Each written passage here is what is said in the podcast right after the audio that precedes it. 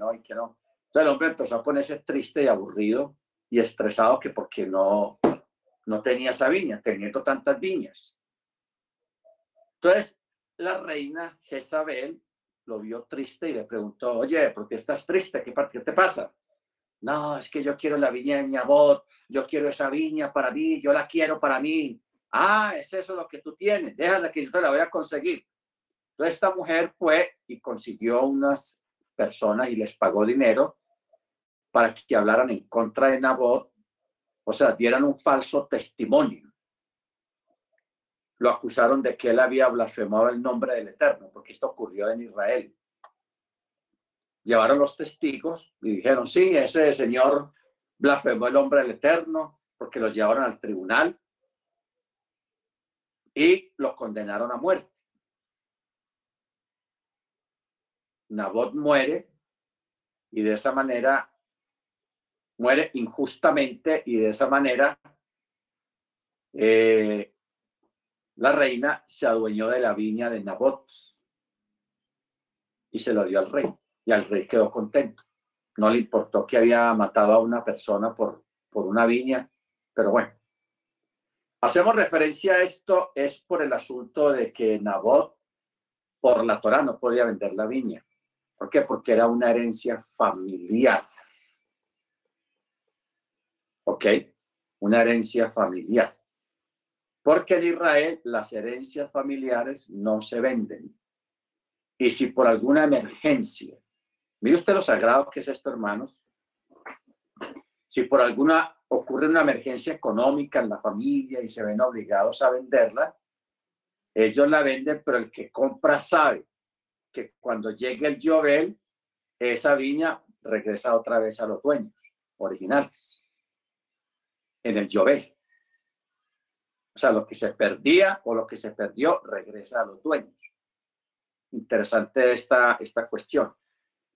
O sea, no pensemos, hermanos, de que el sistema de vida que nosotros tenemos a nivel económico, a nivel social, es bíblico. No, no es muy bíblico que digamos, porque nos acostumbramos a este sistema y pensamos que es perfecto, pero no es perfecto porque no es bíblico. ¿Ok? Entonces, ¿a dónde vamos, hermanos? Ustedes saben que cada siete años, estadísticamente, se presenta una crisis en el mundo. Cada Joel. No, cada Chemitá, perdón. Cada Chemitá.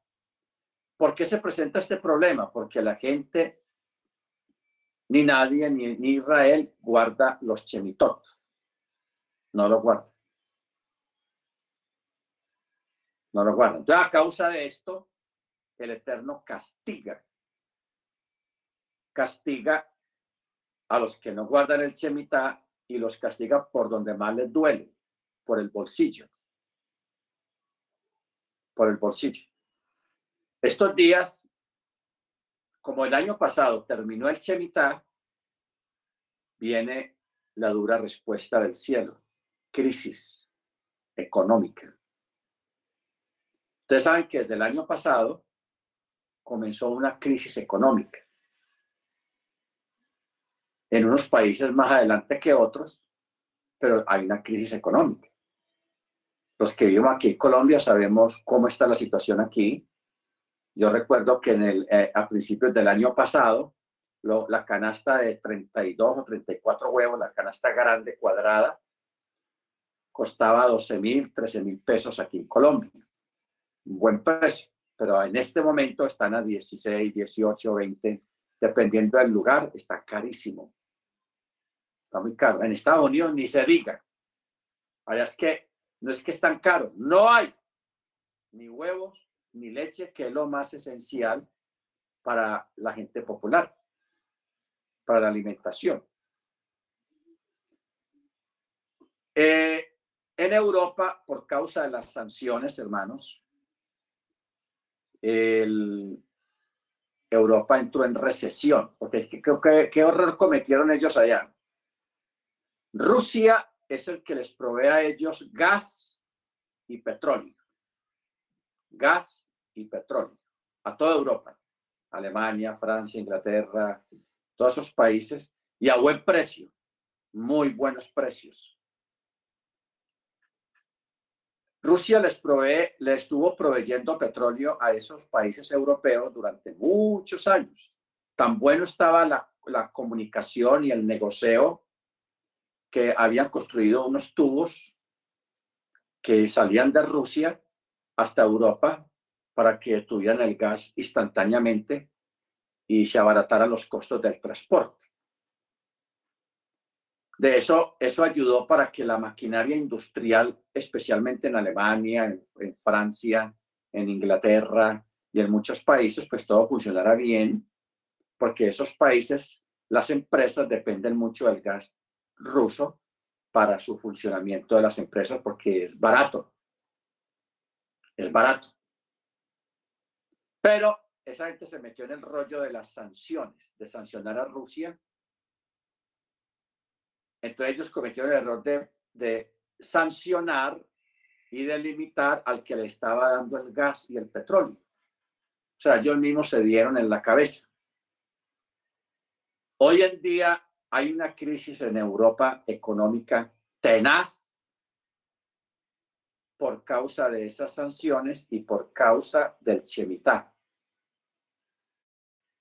por, por las cosas mal hechas. Entonces, en Alemania, que ha sido un país industrial muy poderoso a nivel mundial, está al borde del colapso, de la quiebra, muchas empresas cerradas. El gas que ellos consumen ahora, que se lo mandan de otros lados, se lo están mandando tres, cuatro veces más caro de que se lo daba Rusia. Entonces eso entró una crisis tenaz, una carestía y una inflación por todos lados. Entonces, eh, en Estados Unidos, hermanos, la semana pasada, el día viernes, se quebró un banco en California. El, ya volvió el nombre. Manuel Álvaro. Silicon Valley. ¿Cómo, hermana? Silicon Valley. Eso. El Silicon Valley Bank. Eh, ayer, bueno, hoy en la mañana apareció otro banco enfermo. Y hoy en la tarde apareció otro banco más enfermo. O sea, ya van tres bancos que se enfermaron porque se desapareció la plata sea, se quebraron. Entonces, eso afectó a otros dos bancos en Argentina y afectó a un banco en Suiza. Entonces, eso, hermanos, eso se va a ir como una cadena y muchos bancos se van a quebrar. ¿Por qué? Porque el eterno no falla. Acuérdense lo que estamos leyendo. Lo que dejó la langosta lo comió el saltón. Lo que dejó el saltón lo comió el saltamontes y lo que dejó el saltamontes lo comió el cigarrón. Esta profecía de Joel 1.4, que fue escrita hace unos 2.500 años, más o menos, 2.500 años. Miren la forma como fue escrita, mencionando la langosta, el saltón, el saltamontes y el cigarrón. Entonces, ¿qué pasa? Que eso tiene vigencia hoy en día. ¿Ok? Ahora, eh, en Estados Unidos, desde el año pasado, pues se ha avisorado una crisis económica, igualmente en Canadá, que ya está empezando como a, como a verse, porque es que ustedes saben que las enfermedades comienzan silenciosamente en el cuerpo. Y cuando ya el cuerpo se, o se ve la enfermedad o se siente ya que tumba la persona, no es que se enfermó en ese momento cuando tumbó la persona, ya la enfermedad lleva tiempo ahí en el, en el organismo, lleva tiempo. Eso pasa desde el año pasado, viene esto así despacito, despacito, ocultando todo, no, todo está bien, apariencias, apariencias, pero ya la, llega un momento en que ya las apariencias no dan resultado. Se queda. Entonces eso va a ser una, esta semana usted va a ver cómo ver, van a haber una sucesión de quiebres bancarios. Millones de personas van a perder su dinero. Empieza a haber desempleo. Y la burbuja inmobiliaria que hay en Estados Unidos, que esa burbuja viene de hace unos tres años, se va a reventar también, igualmente en Canadá. Se va a reventar la, burbuja inmobiliaria, o sea, la compra y venta de propiedades. Porque en Estados Unidos están cayendo en una pobreza, hermanos, impresionante. Y lo, y lo más aterrador es que Estados Unidos ha enviado a Ucrania, o sea, miles, millones, millones y millones de dólares para respaldar una guerra que prácticamente está perdida. Entonces, ¿qué ocurre? Hay un texto que está en Isaías muy contundente, que dice, ¿por qué gastáis vuestro dinero en lo que no es pan y vuestro trabajo en lo que no sacia? Oídme atentamente y se deleitará vuestra alma con gorosura, o sea, con abundancia, pero hay que oír al Eterno. Y nadie hoy en día quiere oír al Eterno. Quieren oír otras voces, pero no al Eterno. ¿Por qué? Porque ustedes recuerdan lo que pasó en Ohio y el presidente de Estados Unidos no se ha asomado por allá a ver qué fue lo que pasó, qué pasa, vamos a ayudar a la gente, vea, y tenemos esta crisis. No. No han ayudado a la gente en Detroit. O sea, en, eh, bueno, en, en Detroit. Ahí se quita el hermano Alba. California y en otros estados están entrando, están cayendo en Pensilvania y Filadelfia, están cayendo y entrando en una pobreza. Porque las cosas están muy caras y la gente y el desempleo aumentan. Entonces la gente que había comprado casas de hace unos cuatro o cinco años para acá, le está quedando duro pagar las cuotas de la casa, el mortgage porque no hay mucho trabajo y el dinero está muy desvalorizado. Entonces, ¿qué está pasando? Que la gente está entregando, está pasando algo que los analistas no olvidan, la crisis del 2008, que nosotros sí vivimos eso allá y eso es tenaz, la crisis del 2008. Y el 2008 fue un, un fin de un chelita también un fin de un chemitá. Y ahora pues estamos en otro chemitá, ya terminó el chemitá y viene el juicio de parte del cielo, ya no sobre determinada región, sino sobre muchas regiones, especialmente América, Europa, que es lo que están sufriendo allá los europeos, hermanos, con esas cosas tan caras y con el desempleo tan bárbaro y la inflación elevada, elevada, elevada por causa de la mala administración de los dineros públicos. Te retumba otra vez. ¿Por qué gastáis vuestro dinero en lo que no es pan y vuestro trabajo en lo que no sacia? Ok. La otra interpretación sobre este texto es que hace alusión a las diferentes funciones de este insecto, que es roedor, lamedor y devorador, donde prácticamente está hablando de una destrucción total de un territorio y de sus cosechas, ya que la vida económica de los judíos giraba alrededor de las cosechas y de los ganados. Ahora, si uno mira todo este capítulo 1 de Joel, veremos que efectivamente así ocurrió en su tiempo, pero cuando leemos en el capítulo 2, vemos la promesa de una restauración para un futuro en especial a partir del verso 12. Si veamos en el verso 25, menciona de nuevo los animales estos. Dice, os restituiré los años que devoró el saltón, el saltamontes, el cigarrón y la langosta.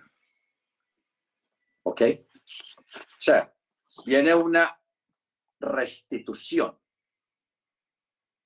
Ahora,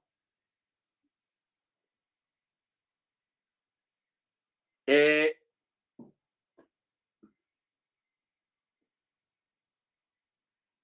Si nosotros, hermanos, miráramos, nos vamos para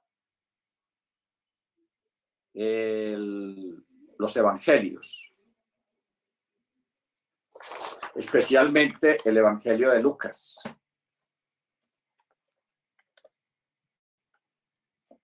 Lucas capítulo 15. Para entender Lucas 15 y 16, hay que leer con mucho cuidado el capítulo 15, porque es el mismo relato, el cual comienza en el segundo verso. ¿Qué dice Lucas 2? Dice, y los fariseos y los escribas murmuraban diciendo, este recibe a pecadores y come con ellos, hablando de Yeshua. Entonces Yeshua les propuso una parábola que dice, ¿qué hombre de vosotros que tiene cien ovejas y pierde una de ellas, no deja las noventa y nueve en el desierto y va tras la que se ha perdido hasta que la haya? Y cuando la haya, regocijándose, la pone sobre sus hombros y regresando a la casa reúne a los amigos y a los vecinos y les dice, alégrense conmigo, pues hallé mi oveja perdida, mírenla, aquí está. Os digo que así habrá más gozo en el cielo por un pecador que se arrepiente que por 99 justos que no tienen necesidad de arrepentimiento. Ok. Luego, en el verso 8, vuelve y habla de algo que se perdió. Vamos a, estar mirando esto porque eh, la mayoría de, a caer en cuenta mejor. Estas parábolas hablan de algo que se perdió aparentemente, pero es allá, no se perdió del todo. Mire el verso 8. ¿O qué mujer que tiene 10 dracmas, o sea, unas monedas, y si perdiera una dracma, no enciende una lámpara y barre la casa y busca cuidadosamente hasta que la haya? Y cuando la haya, reúne a las amigas y vecinas y les dice, alégrense conmigo, porque hallé la dracma perdida. Así os digo, hay gozo delante de los ángeles de Elohim por un pecador que se arrepiente. Bueno. Eh, luego en el verso 11 dice, cierto hombre tenía dos hijos y el menor de ellos dijo al padre, padre, dame la parte de la herencia de la hacienda que me corresponde y le repartió el sustento. Después de no muchos días, el hijo menor, recogiendo todo, partió hacia un país lejano y allí malgastó su dinero viviendo perdidamente. Cuando lo había gastado todo, sobrevino una gran hambre en aquel país y comenzó a pasar necesidades. Y fue y se arribó a uno de los ciudadanos de aquel país, quien lo envió a sus campos a apacentar cerdos y ansiaba saciarse con las algarrobas que comían los cerdos, pero nadie le daba. Entonces, volviendo en sí, dijo, ¿cuántos jornaleros de mi padre tienen abundancia de pan y yo aquí perezco de hambre? Me levantaré e iré a mi padre y le diré, Padre, he pecado contra el cielo y ante ti. Ya no soy digno de ser llamado hijo tuyo, hazme como uno de los jornaleros, o sea, deme trabajo nomás. Y levantándose fue a su padre y estando él aún distante, su padre lo vio y corriendo enternecido se echó sobre su cuello y lo besó efusivamente. Entonces el hijo le dijo, Padre, he pecado contra el cielo y ante ti, ya no soy digno de ser llamado hijo, hijo tuyo. Pero el padre dijo a sus siervos, pronto, vayan, saquen el mejor vestido y vestidlo póngale un anillo en su mano y sandalias en los pies, y traigan el becerro gordo y, maten, y mátenlo, y comamos y regocijémonos. Porque este hijo mío estaba muerto y ha vuelto a vivir, estaba perdido y es, ha sido hallado o ha revivido. Bueno. Ahora,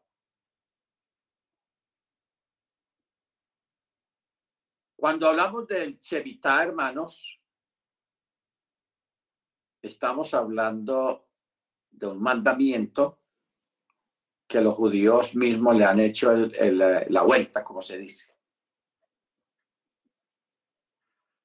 Le han hecho la vuelta porque ellos, cuando llega el Chevita, ellos alquilan la tierra a un impío, a un goy, a un extranjero, para que el extranjero la trabaje y le pague por ese año de renta.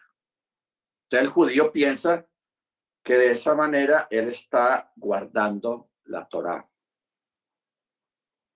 Pero en este caso, no es que el judío deje trabajar un año, es la tierra la que hay que dejar descansar, no el judío. ¿Ok? Bendito sea su nombre. Ahora, Lo que estamos, hermanos, mirando y viviendo en este tiempo, lo que está ocurriendo, ah, es que estamos entrando en un periodo donde va a comenzar una, o ya comenzó, una crisis económica todas partes. Por causa de todo lo acontecido, de todo lo mal hecho, viene esta crisis. Ahora, el asunto es que nosotros estamos aquí en medio de todo esto. Estamos en medio de todo esto y necesitamos analizar y mirar cuál es nuestro lugar y nuestra posición en medio de toda esta situación. ¿Ok? Bueno.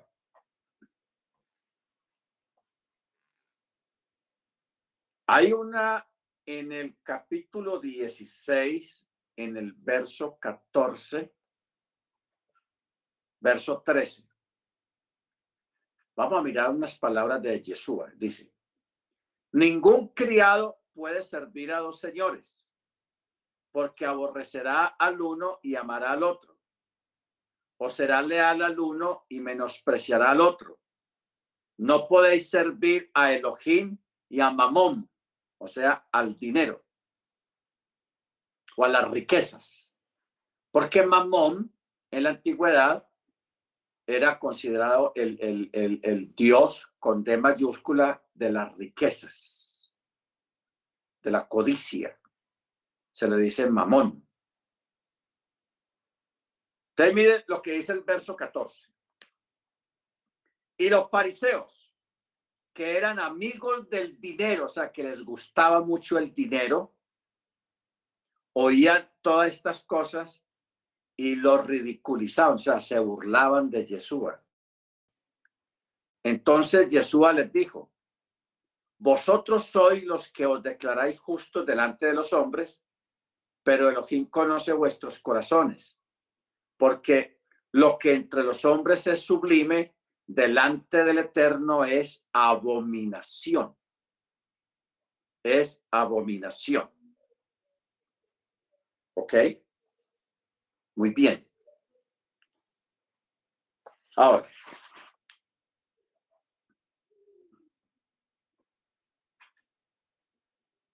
En este momento, hermanos, en, en, en, todas partes, hay, en este tiempo hay mucha confusión. ¿Te recuerdan hace casi un mes? Eh, por asuntos políticos y cosas así, esos enredos de políticos. En Estados Unidos, supuestamente derribaron un ovnis, unos ovnis. Y comenzó como una euforia en todas partes con el asunto de los ovnis. ¿Ok? Entonces han salido expertos a hablar que ahora sí, que los ovnis y todo eso. Y hay mucha gente que cree en los ovnis. Son los, los, llamados ufólogos.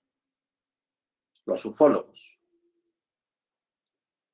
Ustedes recuerdan, eh, hace el año antepasado estuvimos hablando sobre el tema, sobre el blue, sobre esta cosa de proyectar en el aire imágenes. ¿Ok? El proyecto Blue. Y hay otro proyecto, no recuerdo el nombre en este momento, que también tiene que ver con eso de, proyectar imágenes en el aire. Pero la gente le hace tanta bulla al asunto que la gente se olvida de lo que saben acerca del tema. ¿Ok? Yo espero que nosotros no nos olvidemos lo que usted sabe acerca del tema, especialmente el proyecto Blue, de proyectar imágenes muy bien hechas en el aire. Lógicamente lo que pasa en Estados Unidos lo hacen es para distraer la atención de un problema, de otro problema más serio que hay. Porque en todas partes, cada país tiene sus problemas, unos más serios que otros. Entonces los gobernantes, para tapar los problemas, arman un escándalo, arman una bulla y, entretienen a la gente para que la gente no se concentre en el problema real que pasa, que hay. ¿Ok? Eso se llama distracción o cortinas de humo. Entonces, usted va a ver que en estos días, hermanos, se van a presentar unos eventos en, estas, en este próximo mes, dentro de aquí a un mes, porque curiosamente eso, estas cosas tienen que ocurrir antes de PEXAC. O sea, este PEXAC va a estar muy interesante. Va a estar muy interesante y es muy, bien muy importante que nosotros eh, nos, nos preparemos de una forma muy responsable para este Texas, porque los eventos que van a rodear este Texas eh, van a estar muy interesantes, muy interesantes. ¿Por qué? Primero, que vamos a tener otro, un, terremoto más fuerte. Segundo, vamos a, tener la, la, aparición de más ovnis, pero más bastantes y más, ¿cómo se dice? Más visuales porque en Estados Unidos dicen que derribó un ovni, pero nadie vio, solamente dijeron. Los periodistas amarillistas hicieron eco en todo eso, como empezaron a repetir como loros lo del ovni, pero todo eso fue una entretención, pero nadie lo vio. Pero entonces en estos días sí va a haber un ovni que la gente lo va a ver supuestamente y lo va a ver con los ojos. Entonces, usted, o sea, nosotros, vamos a tenerle cuidado a eso. ¿Ok? Porque el hecho de que usted diga que lo vio, nadie lo va a negar que usted lo vea, pero no se olvide el, el proyecto Blue de proyectar imágenes en el aire. Imágenes que dan apariencia de que la gente está viendo algo, pero es una imagen que está proyectada en el aire. Yo sé que hay hermanos que creen en los extraterrestres, muchos hermanos que creen en los extraterrestres, yo respeto eso, no hay problema con eso. Solamente le voy, a dar un reto a usted. Así usted lo ve allá en el aire, no crea eso, así usted lo ve. ¿Por qué? Porque de que usted no lo pueda tocar o no lo pueda estar cerquita para que usted vea la sombra y tocarlo, ahí sí, ahí sí, créalo. Pero si usted lo ve en el aire nomás, eso es una proyección. Es una proyección hecho con tecnología, porque esa tecnología ya existe. Usted crea en un extraterrestre, ¿sabe cómo? Cuando a usted se le aparezca al frente suyo, usted lo pueda tocar o reprenderlo en el nombre de la don Yeshua, pero que, que usted lo tenga ahí al frente suyo. No por allá en el espacio, que, que todo eso, no, que usted lo tenga ahí al frente suyo, hasta, lo toque. Ahí sí, le voy a creer a usted que vio un extraterrestre. Pero de que lo vea en el aire, no. O sea, yo sé que es un reto, hermanos, muy fuerte, ante tanta supuesta evidencia. Oye, ante tanta supuesta evidencia. ¿Ok? Es un reto, pero ese es un reto bueno. Entonces, no olvidemos, hermanos, la, las palabras del mismo Jesús. Es que Jesús nos lo advirtió. Que en estos tiempos iba a haber mucho engaño, muchas estafas, pero especialmente engaño, o sea, señales engañosas. Eso iba a estar así en este tiempo. Y Jesús mismo nos lo advirtió y nos lo dijo de que eso iba a venir.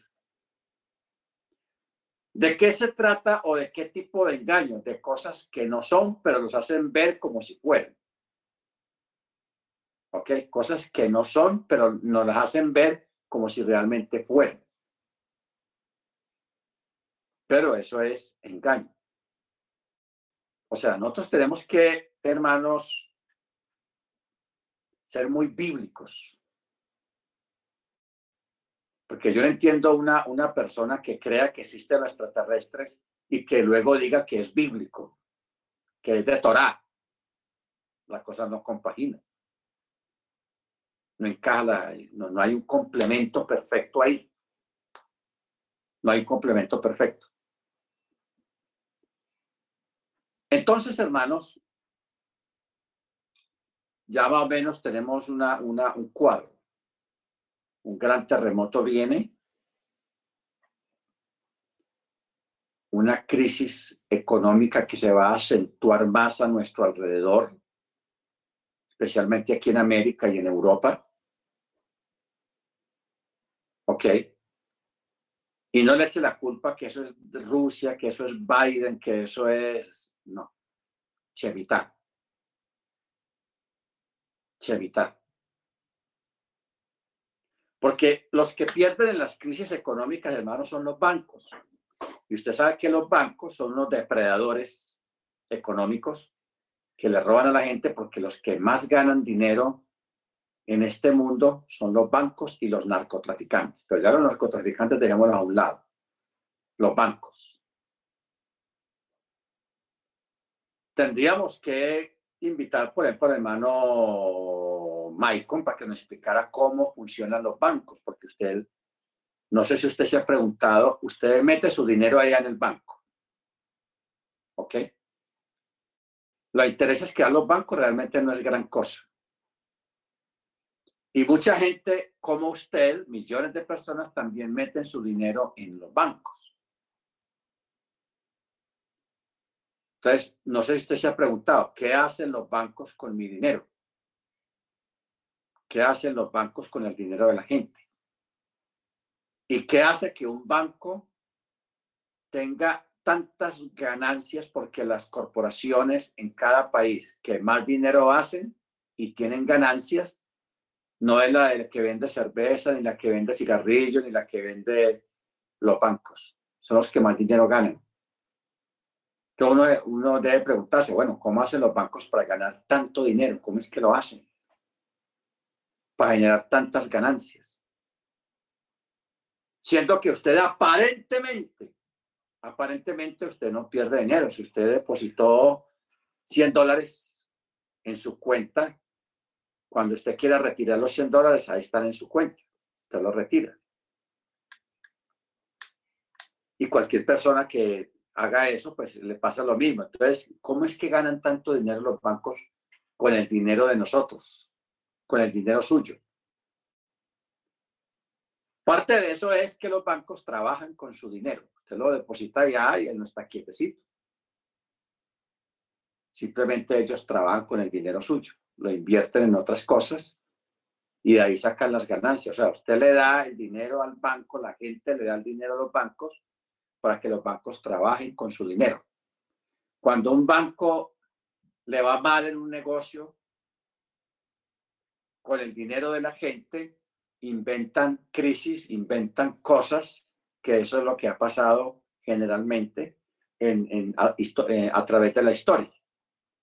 Pero como arriba de los bancos está el eterno, el que todo lo ve, el que todo lo puede, y el que hace justicia con el agraviado, el que hace justicia con los pobres, el que hace justicia el que tiene misericordia donde no hay misericordia, el que da shalom donde no hay shalom. El eterno se encarga de que estas grandes corporaciones y las grandes bienes, las grandes fortunas que están en pocas manos, esas personas reciban su justa retribución, su castigo por abusar y por aprovecharse de las personas y por no tener misericordia, porque uno, hermanos, uno se pone a pensar, mire, los que han tenido armas, usted sale hoy en día a comprar una bala, una, una bala. Aquí en Colombia, una cajita de 50 balas vale como una 9 milímetros vale por ahí como unos 350 mil pesos colombianos. 50 balas. Las balas chiquitas. Eso, eso, o sea, las municiones son costosas. Estamos hablando de balas. Ahora, cuando hablamos ya de misiles, de bombas, de cosas más grandes, de que producen más daño. Estados Unidos y Europa enviando semejante cantidad de artillería, de cañones, de carros de combate, de, todo lo que tenga que ver con la guerra, cosas que valen millones y millones, y mandar también dinero en efectivo para sostener una guerra y darle y darle dinero que se, se pierde, hermanos, porque enlazan un misil y en un día un soldado dispara cientos de balas diarias y envían cohetes, cientos de cohetes, cientos de, mil, de misiles. O sea, eso es un gasto militar impresionante y ese dinero vuelve y, retumba las palabras del Eterno. ¿Por qué gastáis vuestro dinero en lo que no es pan y vuestro trabajo en lo que no sacia?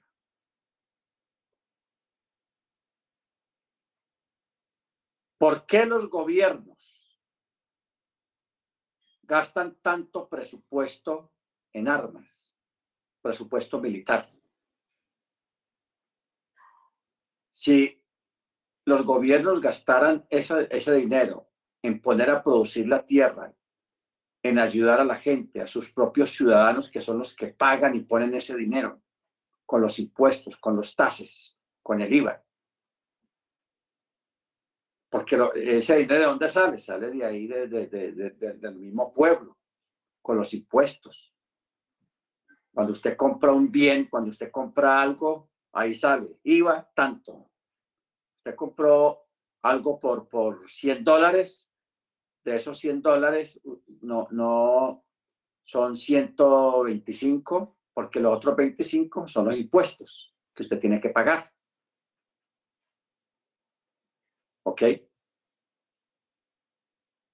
Luego, si usted tiene un vehículo, el mismo gobierno que le está cobrando a usted cuando usted compró ese bien, que le sacaron impuestos, al año, anualmente, tiene que pagar otros impuestos para usted poder rodar el carro o su moto o lo que usted tenga. Y, y, o sea, todo es impuestos, impuestos, impuestos, impuestos.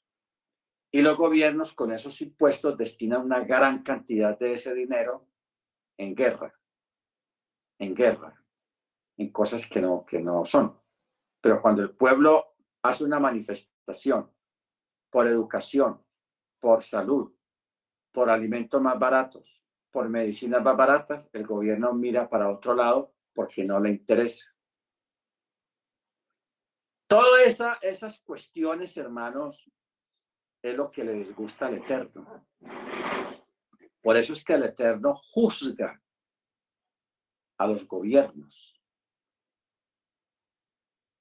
Y a veces juzga también a los pueblos porque participan de esas cosas alegremente.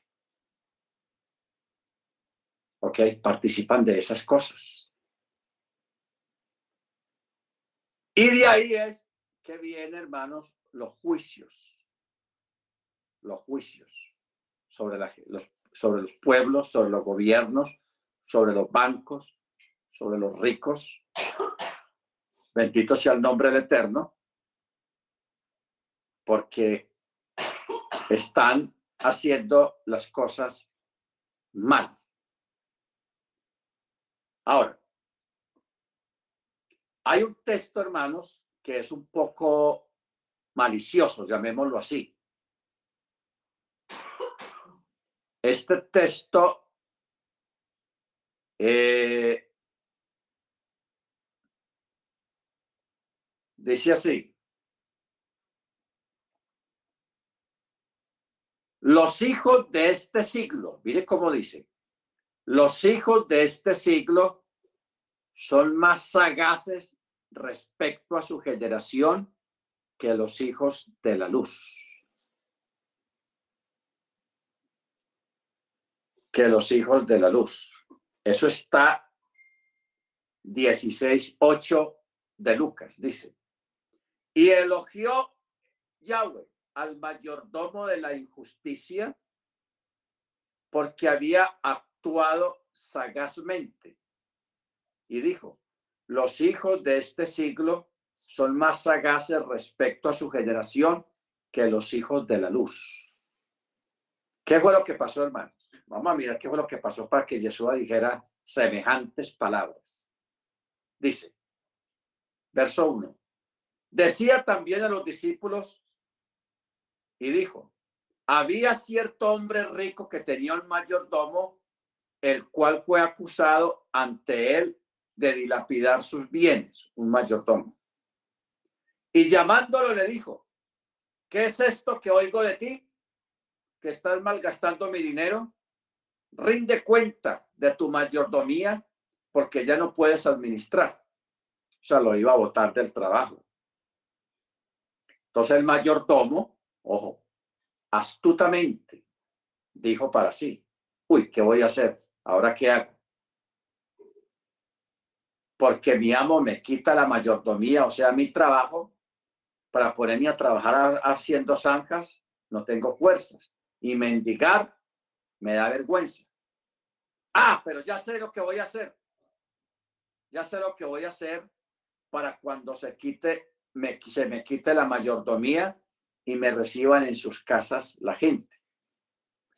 y llamando a cada uno de los deudores de su señor, o sea, la gente que le debía plata a su patrón, los llamó y le dijo, oye, ¿cuánto le debes a mi señor? Y él le dijo, ah, yo debo 100 barriles de aceite. Entonces el mayordomo le dijo, ok, toma tu cuenta, siéntate y escribe rápido que apenas debes 50. Te voy a rebajar 50. Uy, ¿cómo así 50? Qué bueno, gracias. Se fue contento. Luego le dijo a otro, ¿y tú cuánto debes? Y el otro le dijo, yo le debo 100 medias de trigo a tu señor. Y él le dice, toma tu cuenta y escribe 80. Le rebajó 20. Le rebajó 20. Entonces, elogió el Señor al mayordomo de la, de la injusticia, porque había actuado sagazmente. Y de ahí vienen las palabras de Jesús. Los hijos de este siglo son más sagaces respecto a su generación que los hijos de la luz. Y yo digo, ganaos amigos por medio de la injusticia para que cuando falte reciban en las moradas eternas. El que es fiel en lo muy poco, también es, es fiel en lo mucho. Y el que en lo muy poco es infiel, también en lo mucho es infiel. Así que si en el injusto mamón, o sea, la, la avaricia, el dinero, no fuiste fieles, ¿quién os confiará las riquezas verdaderas? Y si en lo ajeno no fuiste fieles, ¿quién os dará lo vuestro para que lo administréis? Ok. Bendito sea el nombre del Eterno. Entonces aquí hay, hermanos, como una mala comprensión acerca de las palabras de Yeshua, porque dice, los hijos de este siglo son más sagaces respecto a su generación que los hijos de la luz. O sea, aquí Yeshua se está sorprendiendo de la malicia de los impíos. Él no lo está avalando ni lo está reconociendo, pues, para que los imitemos a ellos, no, de ninguna manera. Porque de todas maneras el mayordomo que le, le, le, descontó los 50 que él, eso fue una mala, mala acción porque le está dando pérdidas a su amo. Le está dando pérdidas. Al uno 50 vasijas de aceite, barriles de aceite, y al otro el trigo y le quitó 20 y al otro le quitó 50 vasijas de aceite. ¿Se da cuenta? O sea, aquí Yeshua está hablando del, del sistema de los negocios. Uno con los negocios tiene que ser justo, no ser ventajoso, ni ser muy exagerado. Hay gente que quiere hacerse rico de la noche a la mañana haciendo negocios muy exagerados, tumbando a la gente y dando unos precios completamente fuera de lugar, muy exagerados, y ahí es donde vienen los malos negocios, donde viene la, la, lo que llama la sagacidad. Los hijos de este siglo son más sagaces respecto a su generación que los hijos de la luz o sea, los creyentes, los que están en, la fe. Ahora, eh, este texto, el verso 9, que es un poco complicado de entender, mire cómo dice, yo digo, ganaos amigos por medio de mamón, o sea, del mamón de la injusticia, para que cuando os falte, os reciban en las moradas eternas. ¿Ok? Vamos a mirar algo acerca de esto. O sea, un comentario rabínico sobre lo que significa esto, porque parece palabras un poco incomprensibles.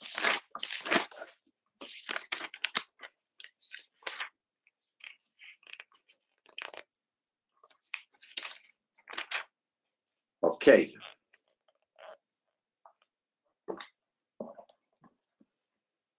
Esta palabra mamón, que es una palabra aramea, ocurre solamente en los labios de nuestro Adón Yeshua Hamachia, que literalmente significa aquello en lo cual uno confía, o sea, confiar en el dinero.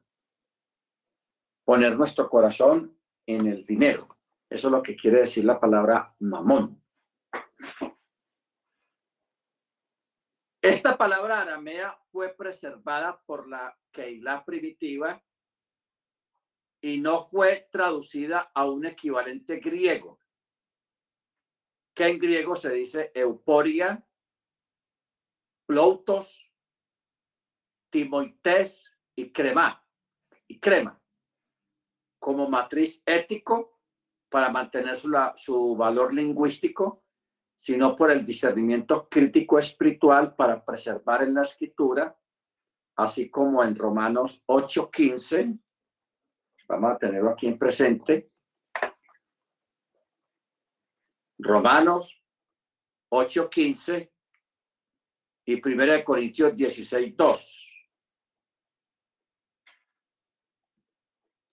Hermano Freddy, es tan amable y tiene lista la cita de Romanos 8:15 para que nos la lea. Y la hermana Cecilia, 1 Corintios 16:2. A ver qué es lo que dice. Bueno, mientras buscan la cita, yo sigo acá. La forma original de un vocablo con una fuerza y profundidad mucho más intensa de lo que pudiera inferir las simples riquezas. Mamón es considerado el dios de las riquezas con este nombre. O sea, la exaltación del materialismo, de lo pecaminoso y de lo opuesto al eterno. Y también lo que eh, las personas atesoran, en el que erróneamente buscan seguridad y ponen su corazón en las riquezas. Yeshua centra su advertencia a causa del poder satánico, que el Eterno lo reprenda en Mamón es que el hombre se rinde a él en su afán por independizarse. Tarde, tardíamente se apercibe de que ha quedado esclavizado y traspasado de dolores. Como dice en primera de Timoteo 6:10. Primera de Timoteo 6:10 lejos de esa maravillosa dependencia del Eterno que pudo hacerlo verdaderamente libre. ¿Ok? Bueno. Hermano Freddy, ¿qué dice el texto Romanos 8:15? ¿Cómo dice?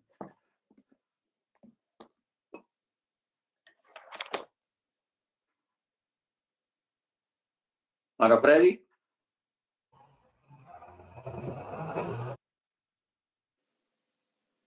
No se escucha.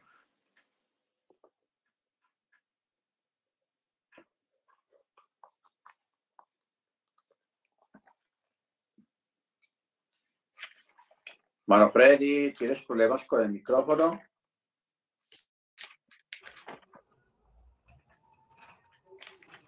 No se oye. Eh, ¿Me escucha? Ahora sí le escuchamos. No, pues no habéis recibido el espíritu de esclavitud para estar otra vez en temor, sino que habéis recibido el espíritu de adopción por el cual clamamos, Abba Padre.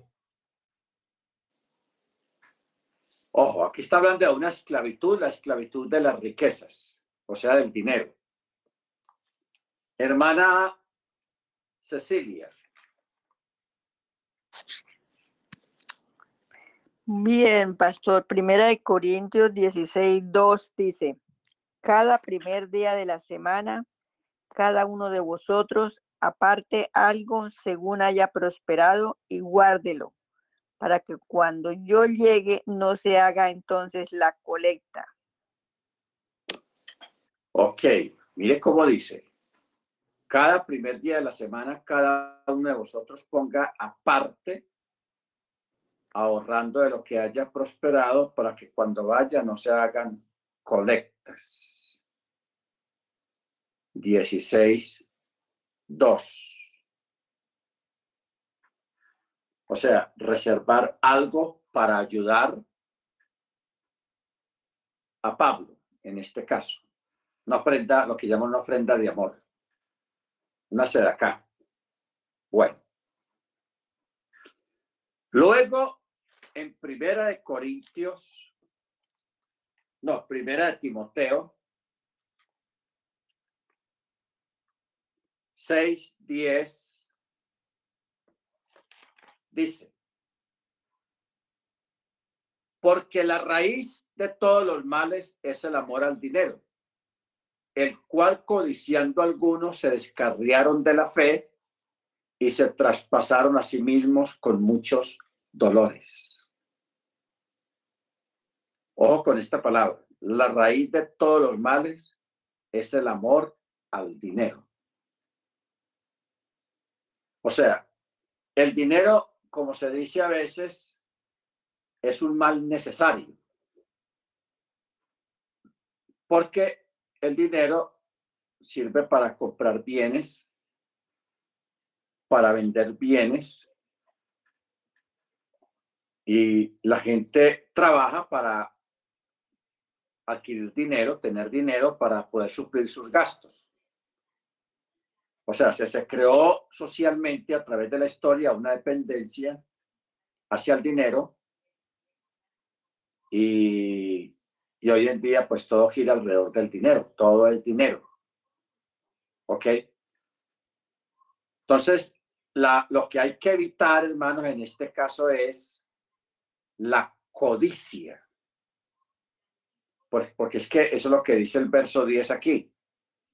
La raíz de todos los malos de los males es el amor al dinero, lo cual codiciando algunos se descarriaron de la fe y fueron traspasados a sí mismos con muchos dolores.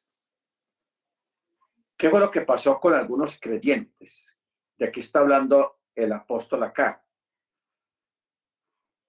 De que algunas personas por obtener más ganancias ganancias extras hacían trabajos en Shabbat o en las fiestas, todo por dinero. O sea, aquí el apóstol se está refiriendo a esa una persona que transgríe de mandamiento solamente por tratar de conseguir más dinero y hacer más dinero. ¿Ok? Entonces, eso, eso pasa porque ya una persona se va apartando del mandamiento, va transgrediendo mandamiento y cuando menos piensa está más afuera que adentro. Y el dinero, hermanos, atrae mucho. El dinero, o sea, la, la abundancia atrae mucho y esclaviza a muchas personas. Yo he conocido muchas personas que se han apartado todo por ir detrás del dinero, por conseguir mucho dinero, sabiendo que el dinero en, demasiada abundancia lo que trae son dolores de cabeza trae dolores, trae problemas, trae muchas cosas. Por eso hay que avalar las palabras de Salomón, cuando el Eterno le dijo que pidiera lo que quisiera, y él dijo, no me des mucha pobreza para que no te maldiga, pero tampoco me des demasiada riqueza para que no me olvide de ti. O sea, tener como una línea, una, una, algo normal, ni mucho menos, ni mucho más, sino lo necesario y hasta un poquito más, pero no demasiado, para que no nos olvidemos del eterno y nos apartemos y nos perdamos. Porque es que eso es lo que dice acá. El cual codiciando algunos se descarriaron de la fe, se apartaron de la fe y se traspasaron a sí mismos con muchos dolores. ¿Ok?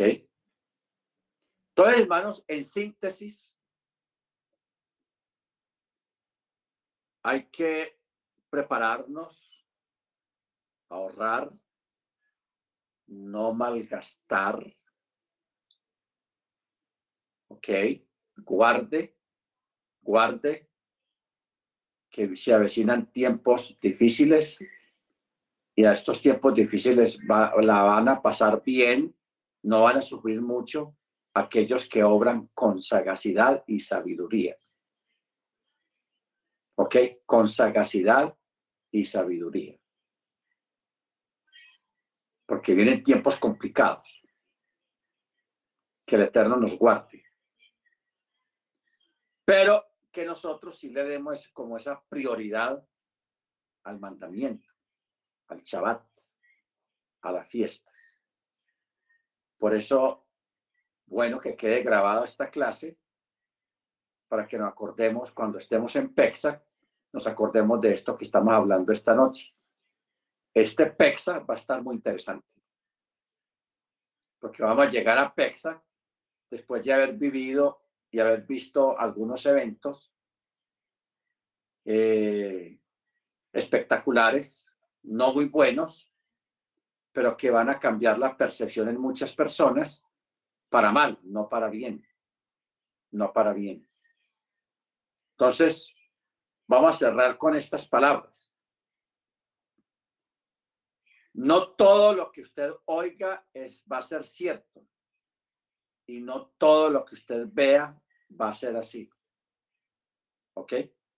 Tengamos cuidado con lo que oigamos en estos días y con lo que veamos en estos días.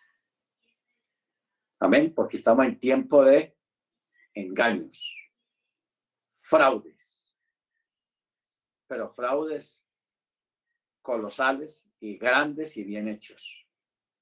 ¿Ok? Bendito sea el nombre de Eterno. Vamos a parar acá, hermanos, tenga la bondad. Vamos